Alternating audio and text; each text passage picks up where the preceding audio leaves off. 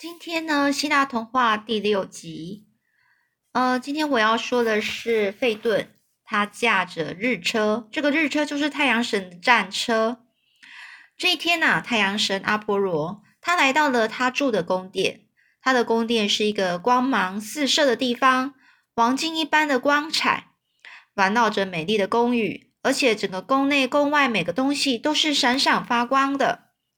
而呢，在这里呢。永远都是晴朗的白天，没有任何的阴影会损害到这些光明。在阿波罗的光呃宫殿里呢，没有人知道什么是黑暗啊，什么是晚上。但是，一般的凡人很少能够承受这种很强烈而不衰竭的光，所以呢，只有很少数的人曾经到过他的宫殿。那有一天呢，有一个年轻人，他勇敢的向着宫殿走去。由于这个日光太强烈了，这个年轻人他不得不走几步就停下来揉揉眼睛，因为眼睛被强光刺着有一些疼痛了。当他走进宫殿的时候，发现宫中一片璀璨，就是宫中都是非常亮的。而太阳神啊，他正坐在宝殿里面，他的四周散发着耀眼的光芒。太阳神一看到这位年轻人，就很亲切的问他。你来这里有什么事吗？这年轻人很勇敢的说：“我叫费顿。”他看到了那亲切的太阳神之后，又说：“我来这里是想证实一下，你是不是我父亲呢？我母亲是这样告诉我的。可是当我告诉朋友说我的父亲是太阳神之后，他们都笑起来了，他们都不相信，所以母亲她就叫我来问你。”这太阳神啊，一边笑一边拿下光亮的王冠，是可以呃，就是可以让费顿呐，可以舒服的看着他。然后他就说啦：“费顿，你到底这里来吧，你是我的儿子，没错啊，你母亲并没有骗你，我会证明给你看。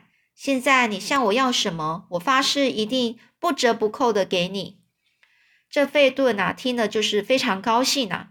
他的父亲竟然就是万能所敬畏的太阳神。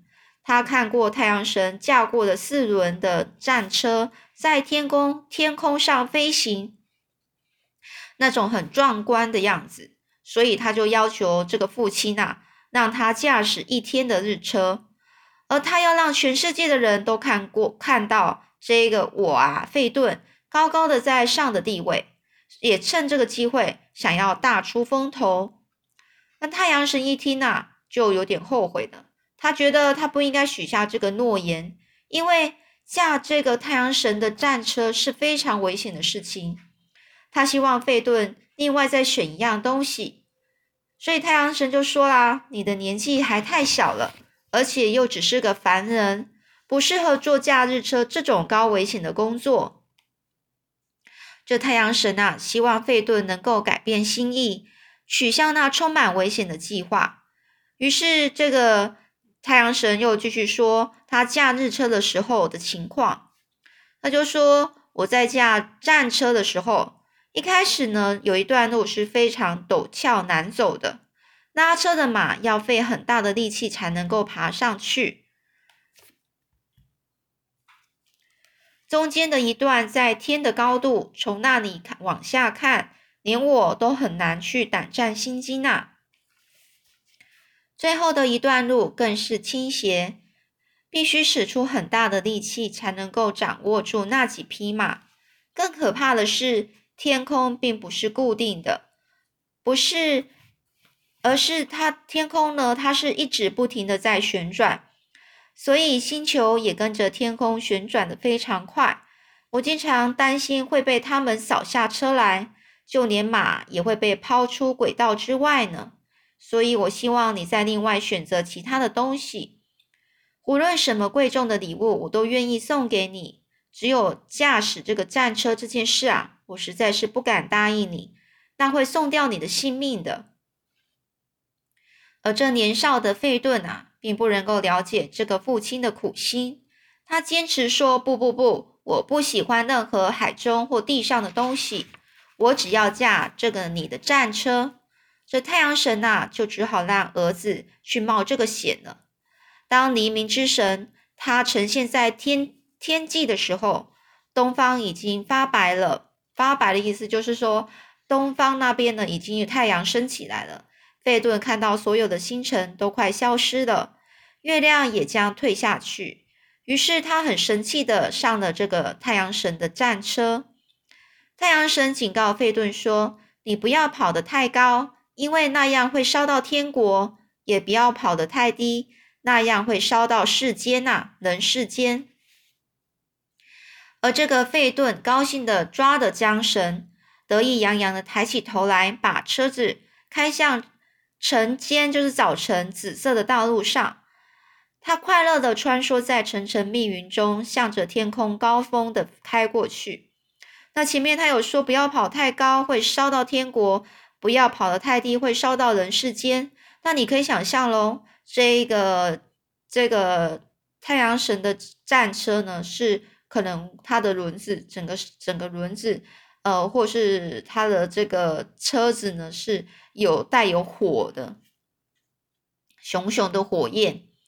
这突然呐，车子发生急剧的震动，这马呢越来越快了。费顿终于失去了控制，四匹马发现驾驭他们的并不是自己的主人，因此完全不听指挥，横冲直撞，一会儿爬得很高很高。奔向天国，一会儿又非常低，往低的地方去，距离人间很近，以至于地上的世地上的世界立刻被这个战车的高温燃烧了起来。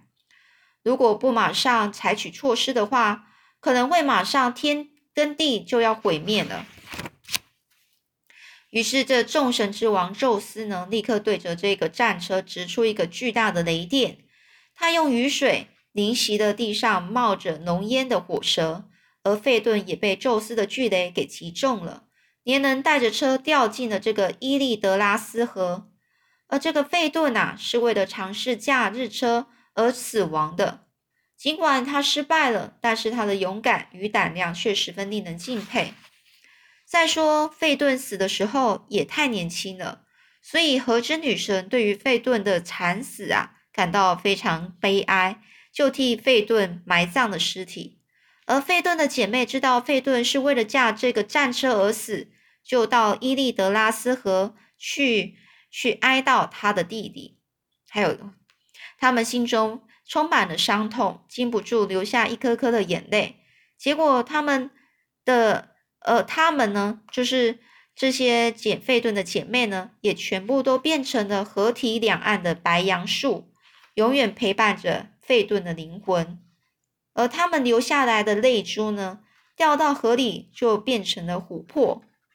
琥珀其实就是一种呃一种嗯可以装饰的东西，很漂亮，那看起来很像水晶。好，那我们今天的故事先讲到这里喽。